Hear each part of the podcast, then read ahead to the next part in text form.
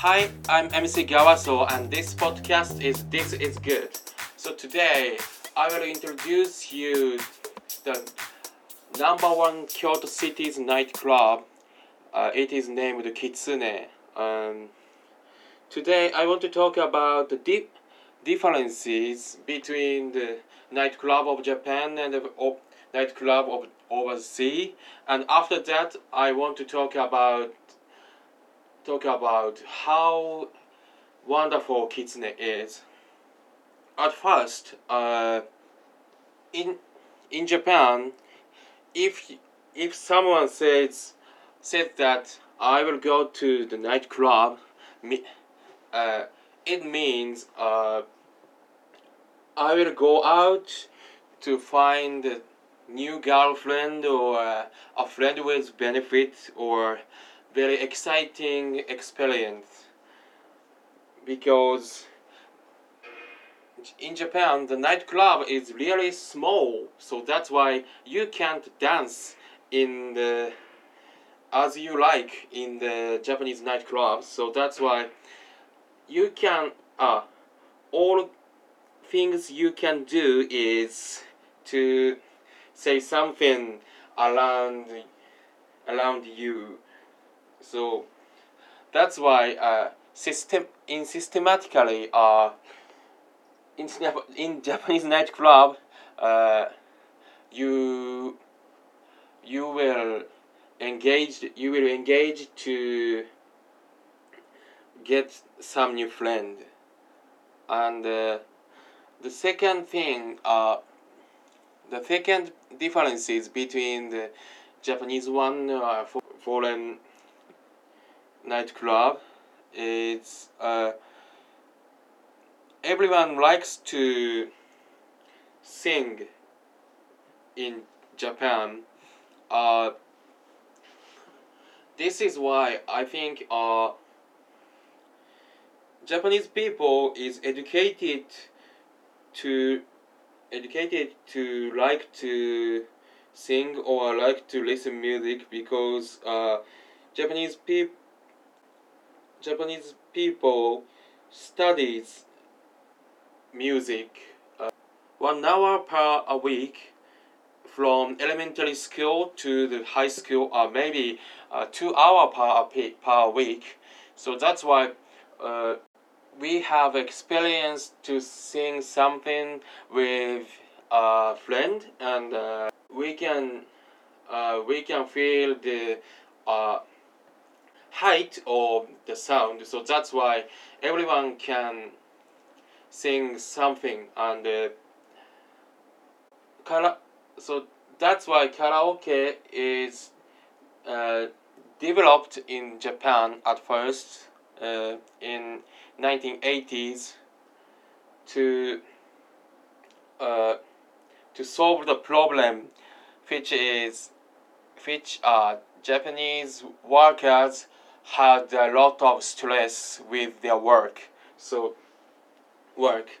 So that's why uh, in Japan uh, a lot of people go, goes to the nightclub to sing and uh, destroy their stress and uh, change their selves as a nightclub mode so may, so this uh, these things is the differences uh, between the nightclub of Japan and uh, the nightclub of the overseas. Um, however, Kitsune has uh, two faces uh, and two features of of itself so that's why I will recommend the Kitsune. Um, Kitsune has uh, two stages. Uh, one is a Sea stage and one is Terra stage. Uh, Sea stage uh, is uh, has a, a, really large space and uh, DJs select really uh, chill music. So that's why uh, in in the Sea stage, you can feel this similar uh, atmosphere of the nightclub over for, uh, overseas. And uh, in the tail stage, uh, there are a lot of people and and uh, uh, it is humid and really hot, like like as Japanese summer, and you can hear the voice of singing. you can find the boys and girls uh, saying something uh, seriously to to their lovers. So that's why uh, Terrace Stage has a, a has a feature of Japanese nightclub. So you can enjoy the enjoy the two ways of the nightclub. Uh, so that's why I will recommend Kitsune. So, uh, I've already introduced the three spots in Kyoto cities. Uh, so if you come to Kyoto City and uh, you have only one days to uh, see around, uh, I will recommend uh, at first uh, in the morning you have to go to the Inariyama temple and uh, after that, you will go to Kamogawa, and at, at last, you have to go to Kitsune. Uh, and I will recommend you to make a new friend. Uh, it is not only a friend with benefit, uh, but also a friend without benefit, because uh, Kitsune is said that uh, there are a lot of students uh, because uh, Kitsune is uh, low budget and Kitsune uh, sends a really new musics for Japanese uh, such as hip hop or uh, house music and uh, near the universities. So that's why there are very uh, there are a lot of young peoples, and in Japan, uh, university students doesn't like students don't like to study, and uh, every day they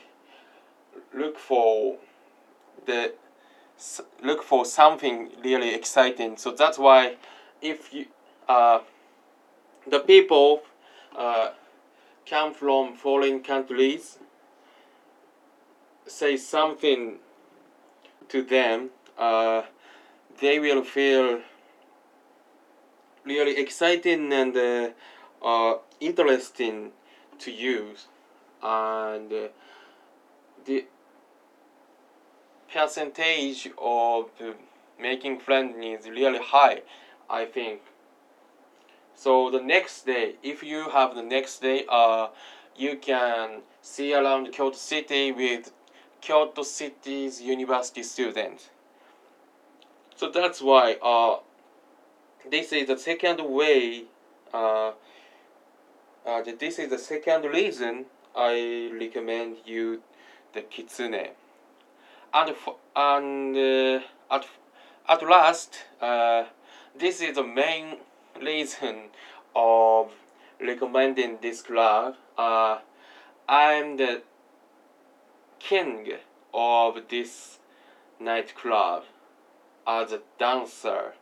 Uh, I have a really, really uh, exciting uh, style of dancing. Uh, it is from Japanese culture, so you can find me uh, really easily. So that's why if you come to Japan, you have to come to Kitsune. That's it. Thank you for listening. See you next Wednesday. And see you in Kitsune.